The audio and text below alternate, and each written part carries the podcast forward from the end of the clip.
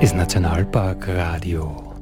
Die Radiosendung und der Podcast vom Nationalpark Gesäuse, dem einzigen Nationalpark der Steiermark. Äh, jeden Mittwoch von 6 bis 7 auf die Nacht auf Radio Frequenz und überall, wo es Podcasts gibt. Grüß euch, Andi Hollinger spricht. Schön, dass ihr wieder mit dabei seid beim Nationalpark Podcast. Äh, heute schauen wir wieder ein bisschen ins Herz vom Nationalpark. Wir schauen heute äh, auf die Suizka-Alm und was sie dort alles so tut und was daraus für äh, Geschichten entstehen, weil aus der Inspirierung vom Suizka ist ein Kinderbuch entstanden und die zwei Künstlerinnen von dem Buch sind heute bei mir, die Isabella Kassowitz als Autorin, Christi. Servus. Und die Katrin Schimak als Illustratorin. Hallo. Hallo. Äh, ja, wie fangen wir jetzt an? Äh, wie ist es zu dem Ganzen gekommen, zu dem Buch? Fangen wir mit dem Buch an. Ähm, die Geschichte ist dadurch entstanden, dass mir eigentlich etwas Ähnliches passiert ist, wie ich den Simsa, so heißt der Protagonist und der Titelgeber des Buches, ähm, wie ich ihn erleben lasse. Und dadurch, dass ich mittlerweile den fünften Sommer mit meiner Familie auf der Sulzker Alm verbringe, ähm, war dann die Idee und auch ein bisschen das Bedürfnis da, dieser Geschichte einen Rahmen zu geben, ähm, der nicht ganz erfunden ist, sondern sich eben orientiert an den Tieren, die dort leben, an den Pflanzen, die dort die dort leben. Und ich habe drei Kinder mittlerweile. Da hat man manchmal eine schlaflose Nacht. Und da ist dann viel Zeit, um nachzudenken und um Geschichten entstehen zu lassen. Und nach einiger Zeit des Reifens war der Simser dann soweit und ich glaube, es war halb zwei in der Früh, wo ich mir dann gedacht habe, gut, jetzt nehme ich einen Stift und jetzt schreibe ich das auf. Äh, du hast gesagt, du hast drei Kinder. Die Romana ist ja heute mit im Studio auf deinem Rücken. Die ist sehr pflegeleicht, man hört nichts. Genau, sie hat uns den Gefallen getan und ist, glaube ich, eine halbe Minute vor sechs eingeschlafen. und dann hast du nur eine, eine ältere Tochter, glaube ich, oder? Genau, die Ronja, die ist viereinhalb. Die ist auch ähm, bis jetzt jeden Sommer ihres Lebens auf der Alm gewesen. Und der Roland ist sieben geworden und der ist seit er drei Jahre alt ist auf der Alm im Sommer. Ist heute auch mit im Radiostudio, äh, hört sie die Sendung draußen an und bastelt was mit dem Lego zusammen. Genau. Herrlich. Äh, das heißt, das Buch handelt vom Alpensalamander. Äh, was ist das für ein Tier? Uh. Ein Salamander? Ein Salamander, ja, und für mich ein sehr faszinierendes Tier, ähm, weil ich zum Beispiel bei meiner Recherche erfahren habe, dass die Alpensalamander lebend gebärend sind nach einer Tragzeit von fast zwei Jahren. Dass das auch der Grund ist, warum der Salamander in so, ähm, in so einer Höhenlage leben kann, weil es da doch zum Teil kühler ist und sie ähm, so einfach im Vergleich zu anderen Amphibien auch in kälteren Regionen leben können. Und ja, den gibt es auch dort und teilweise ist er auch zu sehen für uns. Ja, der Alpensalamander, der ist ja ein unglaublich orges Tier. Äh, erstens, wenn du ganz vorsichtig angreifst, wie er sie angreift, so fast ein bisschen nach Gummi. Und äh, je nach Temperatur und Höhenlage äh, ist die Tragzeit einfach länger. Also das kann über zwei Jahre auch sein, dass, äh, dass der trächtig ist. Und das Kleine, was, was die Alpensalamanderin auf die Welt bringt, die ist, ist unglaublich schwer. Also ich habe mal gelesen, bis zu einem Drittel vom Körpergewicht von der Mama kann das Kleine haben. Also das ist ein unglaublich besonderes Tier einfach. Und das ist der oder die Heldin in deiner Geschichte.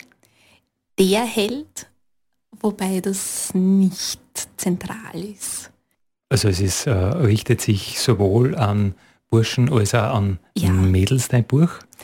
Das ähm, ist, glaube ich, auch die, äh, die Idee hinter dem Namen, dass er relativ neutral ist. Könnte ein Mädchen oder ein Bursch sein. Genau. Gleich so wie bei Vicky, wo ich in meiner Kindheit immer überlegt habe, ob das jetzt ein Dirndl oder ein Bur ist. Ja. Ihr hört das Nationalpark Radio, die Sendung, Radiosendung und den Podcast vom Nationalpark Gesäuse. Und heute plaudern wir über Simsas Reise. Wir plaudern mit Isabella Kassowitz und mit Katrin Schimak. Äh, Katrin, du hast die Illustrationen gemacht für das Buch? Genau. Ich habe die große Freude, ähm, die wunderschöne Gegend um Sulzka zu zeichnen. Ich war selbst auch schon ein paar Mal oben zu Besuch. Immer das war jetzt meine Frage gewesen. Äh, äh, weißt du überhaupt, was du da zeichnest? Oder? ja, genau. Ich war ähm, ja, eben ein paar Mal oben zu Besuch und bin auch dort wandern gegangen und habe eine schöne Zeit verbracht auf der Sulzker Alm, beim Sulzker See und habe auch selbst eine Erfahrung mit einem Alpensalamander gemacht, die ja wirklich auch scheue Tiere sind, die man so nicht so oft sieht. Und ich kann mich noch so gut erinnern, es war ein regnerischer Tag, wie das dort in dem Gebiet häufig vorkommt. Und ich bin mit dem Roland eine Runde spazieren gegangen und plötzlich war da vor uns am Boden dieses kleine schwarze Tier. Und ich, ich habe es eigentlich, ich kann es fast nicht in Worte fassen, wie schön das ist, so ein besonderes Tier in, der, also in echt zu sehen. Und dann sind wir da gestanden und haben ihn ein bisschen beobachtet und uns gefreut, dass wir den alten Salamander sehen konnten. Ja, bei den Salamandern ist es natürlich so, dass die ja empfindliche Haut haben. Das heißt, die brauchen immer diese Feuchtigkeit und die siehst natürlich nur, wenn es halt ähm, zumindest trüb ist oder nicht so ein ganz schöner Tag und vielleicht dann natürlich, wenn es regnerisch ist. Und dann, alles was nass ist, ist natürlich besonders farbenintensiv und dieser Alpensalamander, der ja schwarz ist, der glaunt dann so richtig und bewegt sich ganz gemächlich und ist wirklich ein cooles Tier. Ja, wie groß jetzt sagen ist er? So, naja, eine Handlänge, oder? Ungefähr, ja, zwischen 10 und 12 Zentimeter. Und ja, wie du sagst, er bewegt sich so langsam. Und das ist auch was, was mich an dem Tier so fasziniert. Unsere Welt ist so schnell geworden und auch so in meinem Alltag. Es ist vieles so schnell. Und dieser Alpensalamander, der bewegt sich einfach langsam. Wenn du sagst, in deinem Alltag, äh, was ist dein Brotjob? Was machst du? Ich bin als Künstlerin selbstständig, ähm, habe auch immer wieder Ausstellungen, vor allem in der Galerie Uptown Art in Graz in der Sporgasse, wo wir möglicherweise oder hoffentlich im Herbst auch eine Lesung veranstalten können und das Buch vorstellen werden. Und man findet dich natürlich überall im Internet und jeder, der eine Illustration oder ein Kunstwerk äh, braucht, sucht einfach nach Katrin Schimak und kommt zu dir. Genau so ist es. Meine Website ist www.ksch.at. Ksch. ja, genau. Ich mag den Klang auch so gern. AT, herrlich, herrlich, herrlich. Und wie bist du dann zu der Geschichte gekommen? Habt ihr das gemeinsam entwickelt, äh, die Geschichte, oder, oder hat die Isabella gesagt, du, ich hätte eine Idee und magst mitmachen? Genau so. Wir kennen uns schon einige Zeit und die Isabella ähm, hat schon viele Geschichten in ihrem Kopf gehabt. Oder hat sie auch weiterhin wahrscheinlich. Und bei der Geschichte war es was Besonderes, weil ich eben den Raum auch kannte, die Sulzka Alm. Und ähm, weil es einfach wunderschön dort ist. Und ja, die Isabella hat gesagt, schau, ich habe deine neue Geschichte geschrieben, lies sie dir mal durch. Und dann habe ich sie mir durchgelesen und sie hat mir auf Anhieb wirklich, ja, sie hat mich berührt. Und das ist immer ein gutes Zeichen. Sachen, die einen berühren, die machen was mit einem. Und so haben wir auch schon viel Zeit damit verbracht zu überlegen, wie die Illustrationen und die Geschichte zusammenpassen, wie, wie wir es darstellen wollen, weil eine naturnahe Darstellung ist uns beiden sehr wichtig. Eben, dass die Tiere, die Pflanzen schön und richtig beschrieben und dargestellt werden. Also ihr habt ein bisschen so eine Mischung aus äh, Kinderbuch, wo an die Geschichte fesselt, aber wo man dann immer wieder neue Details entdecken kann und wo man dann auch eine Wiedererkennung hat, wenn man dann diesen Ort, die Sulzker Alm, äh, besucht, was ja gar nicht so einfach ist, oder? Genau, so ist es, aber da erzählt uns am besten die Isabelle wieder was darüber. Wie kommst du dorthin? Also wir haben den Luxus als Halterfamilie, dass wir mit dem Auto rauffahren dürfen. Ähm, also von Hiflau geht eine Forststraße hinauf, die würde ich zum Wandern aber nicht empfehlen, weil da ist man wirklich viele Stunden unterwegs. Der direkteste und schönste Weg auf die Sulzker Alm führt über den Hartelsgraben und dann noch über einen gut beschilderten Wanderweg weiter bis auf Sulzka. Ansonsten kann man auch quasi von der anderen Seite kommen, über Jonsbach oder über den Wasserfallweg, äh, bei der Hesshütte vorbei, über den Sulzker Hund. Und vom Sulzker Hund, wenn man oben steht, dann sieht man quasi hinein in dieses Sulzkar, ähm, wo unten dann auch die Almhütte steht. Und da geht man dann noch einmal ja, unterschiedlich lange, wie schnell man halt unterwegs ist hinunter bis zu unserer Almhütte. Ich sage unsere Almhütte, weil sie doch schon auch zu einem Zuhause geworden ist für uns. Ein wunderbares, äh, vor dem Gletscher ausgeschürftes K, das da so richtig äh, idyllisch ähm, da liegt. Und ich glaube, die Hesshitten ist ja die Hitten mit am meisten Frequenz im Gesäuse.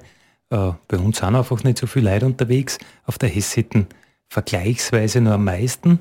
Und du bist praktisch so ein, ein Abstecher, aber schon wieder komplett einsam, oder? So ist es. Man kann nämlich auch ähm, übers Zinödel gehen und da gehen viele dann quasi oben drüber und sehen es nur, aber kommen nicht vorbei.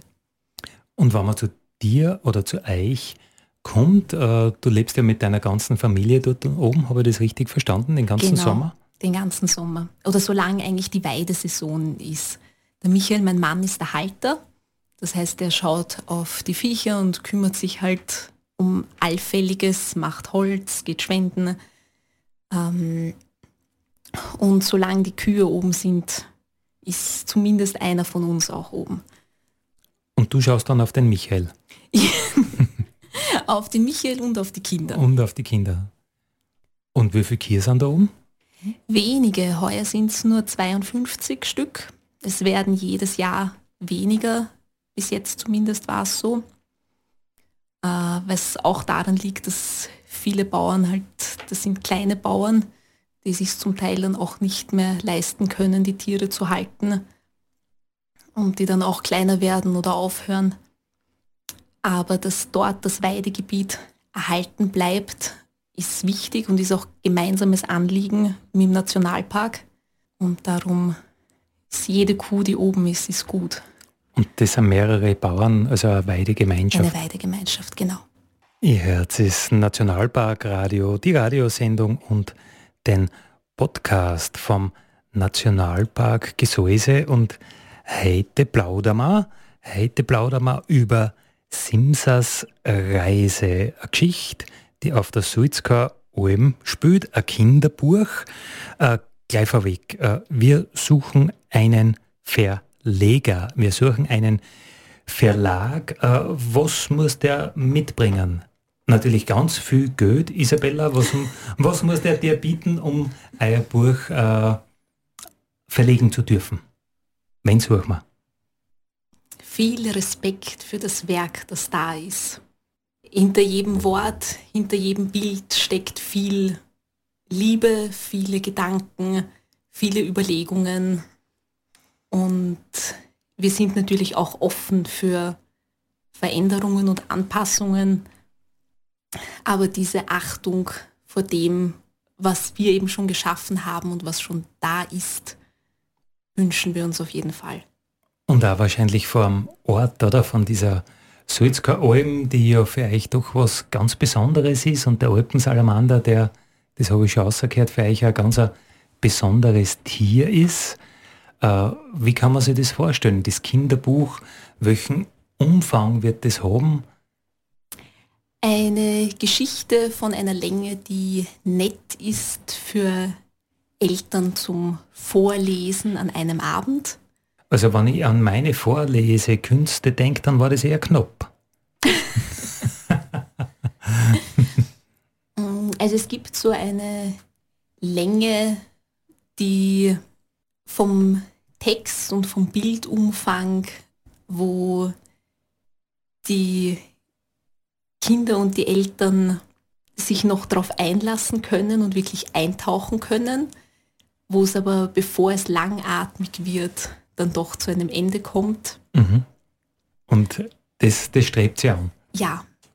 Und auch die Geschichten, die ich schreibe, ich habe für mich immer so den Anspruch, Geschichten zu schreiben, die Kinder gerne hören wollen und die Erwachsene auch gerne vorlesen. Ja, ja, die besten Geschichten sind, wenn es dann heißt, Papa, les nur ein bisschen und man kann dann sagen, na, jetzt ist Zeit zum Schlafen gehen und morgen lesen wir wieder die nächste Geschichte. Okay, also in, in dieser Länge wird es sein, soll es werden und was kann man über, über das Buch sagen, also über die Geschichte? Die Geschichte handelt, ich erzähle es hintenrum ein bisschen von einem Erlebnis, das ich hatte, das dem zugrunde liegt. Äh, auf dem Sulzkar wachsen sehr viele sehr schöne Blumen.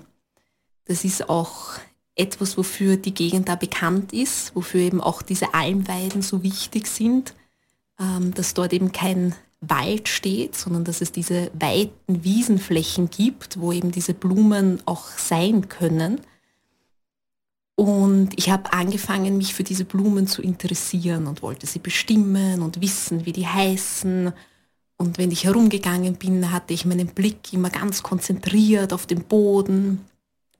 Und eines Tages habe ich eine Blume gesehen, die wunderschön war. Es war eine Enzianart. Enzian gibt es sehr, sehr viele verschiedene. Und ich habe dem Michael ganz freudig davon erzählt, von dieser wunderschönen Blume, die ich gesehen habe und habe ihm auch genau beschrieben, wo die steht und an dem einen Ort und sonst.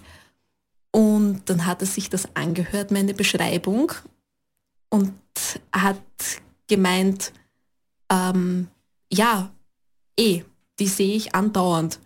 Weil er geht halt, wenn er, die, äh, wenn er zu den Kühen geht, auch viel herum. Und obwohl er keinerlei Aufmerksamkeit auf die Blumen richtet, hat er mehr gesehen und mehr wahrgenommen als ich mit meiner Konzentration und meinem Bemühen und meinem Streben. Und das ist auch so ein bisschen das Thema in der Geschichte, dieses ähm, unbedingt etwas wollen und dabei ein bisschen den Blick dafür verlieren, was eigentlich schon alles da ist. Also es ist eine Reise Simsas Reise. Ich glaube, es geht um ein bisschen Erwartungen, habe ich jetzt da rausgehört, ein bisschen um, ums Wollen. Und die Reise ist auch, in, ist auch doppeldeutig zu verstehen. Er macht eine physische Reise, aber er macht auch eine innere Reise. Geht es um Geduld? Auch, ja. Und äh, du, Katrin, illustrierst das dann wie kann man auch Geduld illustrieren? Ja, das ist eine Frage, die ich mir immer wieder stelle. Das stimmt. ähm, der Alpensalamander ist da ein wirklich ähm, eine gute Orientierung auch eben als Tier, wie wir vorher schon besprochen haben, weil er so langsam ist. Und ich darf mir in dem Prozess selber auch erlauben, mal langsam zu sein und zu schauen, was es braucht. Wie darf die Seite aufgebaut sein? Was möchten wir neben den Worten, zwischen den Worten noch erzählen? Und vor allem auch eben, welche Pflanzen gibt es dort? Ähm, welche Bäume, welche Blumen, wie schauen die Steine aus. Und ja, da ich selbst eben auch den Bezug habe, dort schon unterwegs gewesen zu sein, ist es mir auch ein Anliegen, dass jemand, der die Gegend dann kennt, das Buch anschaut und sagt, wow, ja, da bin ich auch gewandert. Und kennst du diesen Stein? Dort haben wir Pause gemacht. Und ja, eben den Blick für die kleinen, schönen Sachen auch zu schärfen. Also du hast gesagt, diese naturkundlichen Illustrationen sind dir wichtig. Ich meine, das ist ja ein sehr, sehr altes Genre, also diese, diese darstellende ähm, Kunst, äh, die kann man zum Beispiel im Stift Atmund anschauen, in, in ganz alten Illustrationen werden wahrscheinlich hunderte Stunden gebraucht haben, dass die so entstehen, mit allen Details, mit den Wurzeln, mit den Blättern, mit den äh, Blütenständen dann, auch wenn es obliert sind und so weiter. Also das ist eine, große Sache, aber du gehst sogar noch einen Schritt weiter und willst die Gegend wieder erkennbar darstellen. Also du hast gesagt, der, der Stauer, wo man sitzt dann beim Jausen, den muss man, den muss man wiedererkennen, wiedererkennen, schon ein großer Anspruch. Ja, das stimmt. Ähm, ich versuche da auch meinen Anspruch selbst ein bisschen wieder in die Realität zurückzuholen und eine gute Mischung zu finden. Weil die Fantasie darf durchaus auch noch eine Rolle spielen beim Betrachter. Und ja, die, die naturnahe Illustration und die Darstellung der Gegend ist mir wichtig. Ich arbeite in Aquarell, was auch ein langsames Medium zum Arbeiten ist. Das heißt, ich baue die Bilder langsam auf und schaue, was es dann noch braucht und arbeite aber auch digital dazu. Das heißt, ich kann oder ich versuche dann auch Änderungen oder ähm, Details einzubringen, die eben die nachher noch dazukommen. Weil im Aquarell kann ich nichts im Nachhinein ändern. Und wenn ich dann zum Beispiel mit der Isabella Rücksprache halte, dann ist es gut, wenn ich die weiteren Impulse noch einbauen kann. Und wie gesagt, äh, wir wären auf Verlagssuche. Jeder, der jetzt einen Verlag sein eigen nennt und gerne ein Kinderbuch ausbringen möchte, soll sie bei der Isabella melden. Das ist ganz einfach, da geht man einfach auf die Sulzkar Alm und redet mit ihr oder mit der Katrin. Äh, alle Infos gibt es auf www.ksch.at. Eine herrliche Url ist es. Genau, und wir freuen uns schon, wann das Buch dann wirklich im Handel erhältlich ist. Jetzt ist Nationalpark Radio, die Radiosendung und den Podcast vom Nationalpark Gesäuse. Ähm, wir plaudern heute über die Sulzkar-Alben, wir plaudern über das Kinderbuch äh, Simsas Reise. Äh, Isabella, für dich, wie lang geht die Saison dieses Jahr schon? Oder wann bist du aufgegangen? Die, ich bin mit den Kindern raufgekommen am 19. Juni, also genau vor einem Monat. Der Michael hat heuer schon früh begonnen, am 2. Juni, weil er den Ehrgeiz hatte, den Almampfer zu mähen, bevor er in die Blüte kommt. Und am Sulzkar ist es um diese Zeit im Jahr noch sehr frisch. Ähm, vor allem wenn man vom Südburgenland schon zwischen 20 und 30 Grad Sommertemperatur gewohnt ist. Und dann kommt man auf die Sulzkar Alm und da hat es dann tagsüber zwischen 5 und 8 Grad bei mehr oder weniger Dauerregen. Da hat er dann noch viel eingeheizt und ich habe es mir gegönnt, erst ein bisschen später raufzukommen. Das heißt, unterm Jahr seid ihr im Burgenland daheim? Genau. Und dann flieht ihr von der großen Hitze? Es Komm. ist nicht nur eine Flucht, aber ja, die Hitze ist ein Thema und äh, ich finde das auch immer amüsant, wenn wir mit unseren Kindern mal runterfahren für einen Tag und es hat halt so 35, 36 Grad unten und die Kinder stöhnen und ächzen und verstehen das nicht, wie man das aushalten kann. weil es in den Bergen natürlich doch kühler ist und vor allem auch am Abend und in der Nacht abkühlt. Äh, was verändert sich da bei euch, wenn ihr da äh, doch viele Wochen da oben seid? Jetzt vielleicht ein bisschen beim Körperlichen, aber viel mehr so im Familienverbund, im Sozialen. Äh, man hat den Luxus nicht, man kann auch nicht davon rennen, man ist irgendwie aufeinander angewiesen. Macht das was mit einem? Das macht sehr viel mit einem.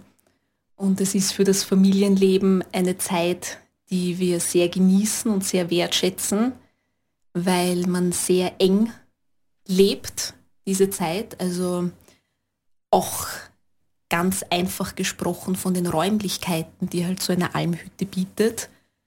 Ähm, es gibt halt einfach diese zwei Zimmer und es gibt das eine Schlafzimmer, wo alle irgendwie Platz finden müssen und dürfen. Und gleichzeitig ist es auch anstrengend zu manchen Zeiten, weil man sich eben, also weil man auch nicht auskommt. Wir sind da oben und wir sind da oben und da gibt es kein, ich setze mich geschwind ins Auto oder aufs Fahrrad und bin einmal weg, sondern wir sind da einfach die Zeit wirklich gemeinsam und zusammen. Und es fehlen auch viele Ablenkungen, die man im Tal hat. Angefangen damit, dass das Handy nicht läutet, weil wir bei der Hütte keinen Empfang haben. Man hat nicht die Möglichkeit, den Computer aufzudrehen und schnell mal im Internet was nachzuschauen oder sich mal ein Video anzuschauen, weil es auch keinen Internetempfang gibt. Es kommt keine Post, ähm, Wanderer kommen auch gerade heuer nur vereinzelt rauf. Und das ist auch immer für uns amüsant, wenn wir zum Beispiel hören, dass ein Auto raufkommt. Ist immer eine große Sensation und dann sind die Kinder auch immer gleich draußen und dann stehen sie schon am Zaun und sind ganz aufgeregt und wer da kommt. Und sie haben da auch mittlerweile keine Scheu mehr, alle anzusprechen und Gespräche anzufangen und alles und nichts zu erzählen und die Leute aufzuklären. Also es macht, diese Art zu leben macht sehr viel. also du merkst schon einen Unterschied bei den Kindern. Ja. Bei ihrem Verhalten, wie sie auf Leute zugehen. Wie sie auf Leute zugehen, wie sie sich bewegen. Ähm, vom, vor allem merke ich dann einen Unterschied, wenn wir Besuch haben von Freunden, die auch mit Kindern kommen und wir gemeinsam unterwegs sind und einfach zu sehen ist, wie sicher sich unsere Kinder in diesem Gelände bewegen und zurechtfinden. Bei der Ronja sind wir immer wieder erstaunt, mit welcher Selbstverständlichkeit sie auch mit den Tieren umgeht und wie sie an der Kuhherde vorbei marschiert wie die Königin und äh,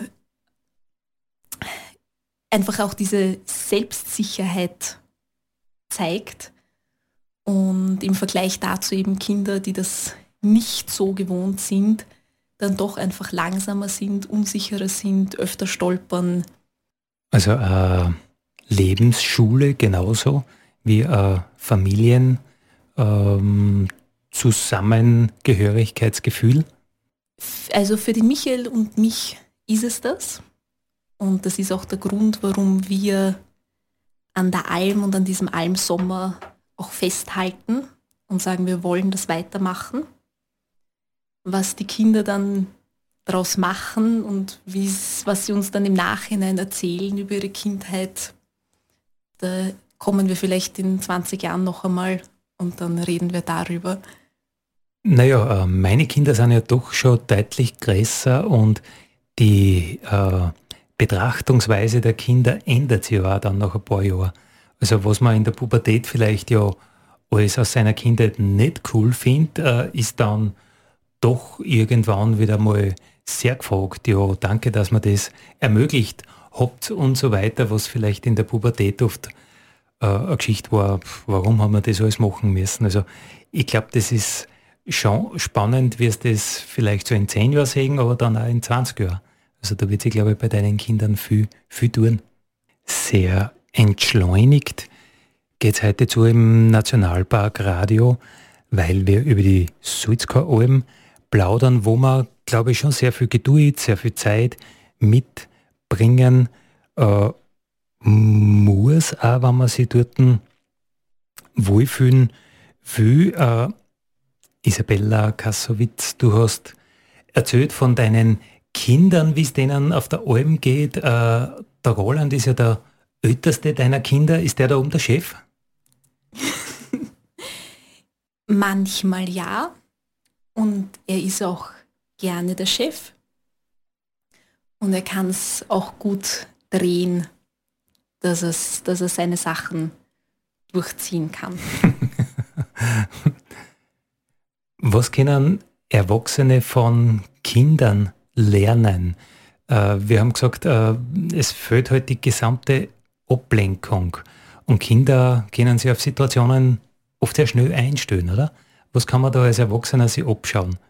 Was ich mir von meinen Kindern gerne abschaue, ist diese Freude und Begeisterung für Details und für Kle also Kleinigkeiten oder Dinge, die ähm, im ersten Moment unscheinbar wirken. So Dinge wie eine Wasserlacke, wo man mit den Kindern dann auf einmal den halben Vormittag verbringen kann, weil es so eine große Freude ist, da durchzulaufen und reinzuspringen und herumzugatschen. Und der Roland ist ein sehr gutes Beispiel dafür, dass man auch zum Spielen oder um sich die Zeit zu vertreiben in Wahrheit nichts braucht, wenn man einen Reichtum in seinem Kopf hat.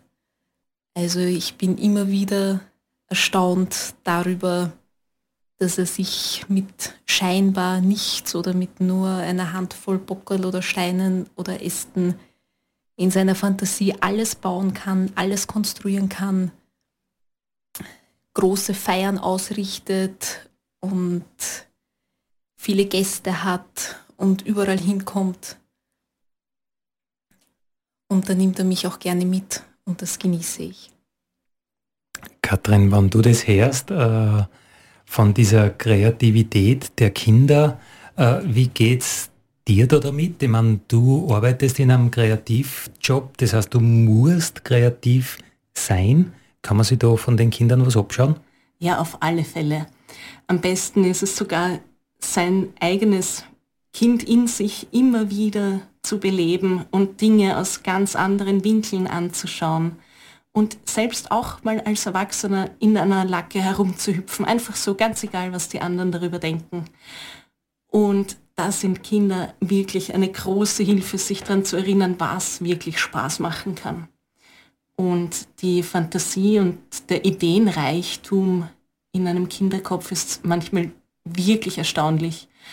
Und ja, ich finde auch die Umgebung, die Landschaft so inspirierend oder prinzipiell die Natur, das Wunder, dass aus einem Samenkorn ein Baum wachsen kann ähm, fasziniert mich einfach immer wieder und dass von den Bäumen Bockeln runterfallen und ja, mit denen kann man Sachen bauen, spielen oder zum Teil auch zeichnen mit Dingen, die in der Natur zu finden sind, mit Pflanzen, mit Blättern.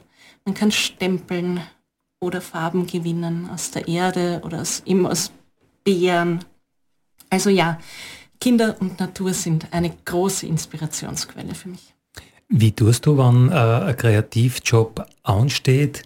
Kommen die Ideen einfach aus dir raus oder musst du in die Natur gehen?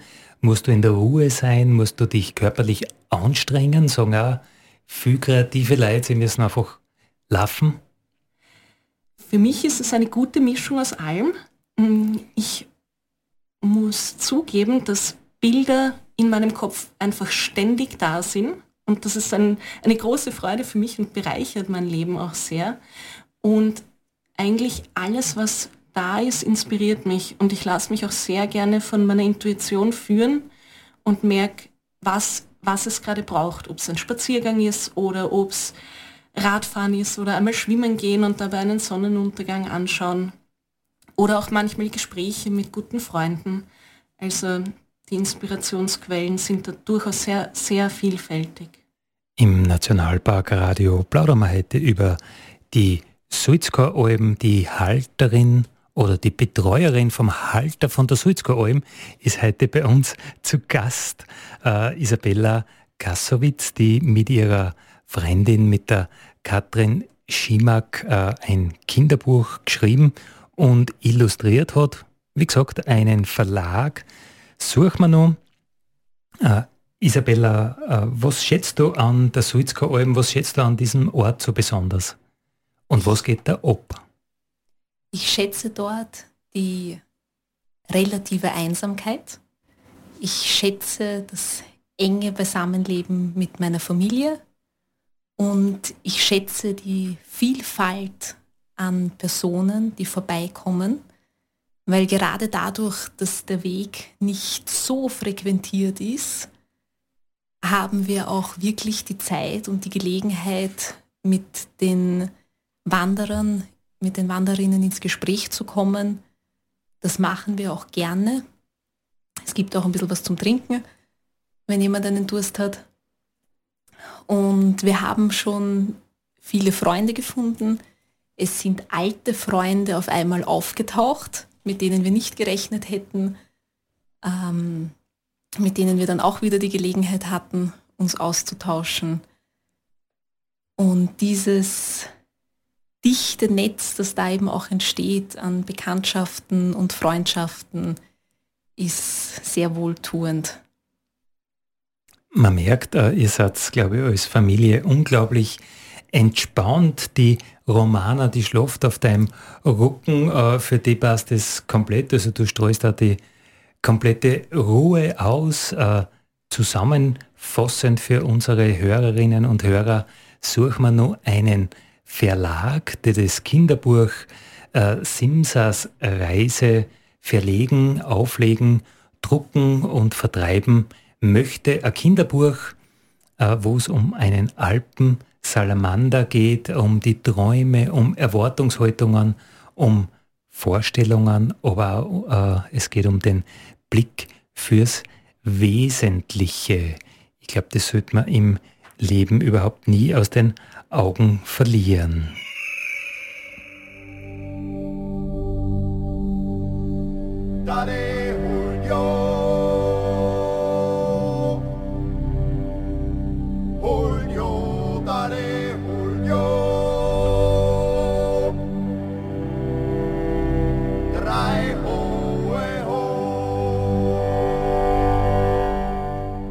Das war das Nationalpark Radio und der Podcast für heute. Äh, Wenn es wollt, in 14 Tagen wieder bei uns da im Radio oder überall, wo es Podcasts gibt. Heute waren wir Isabella Kassowitz, Katrin Schimak und Andi Hollinger. Vielen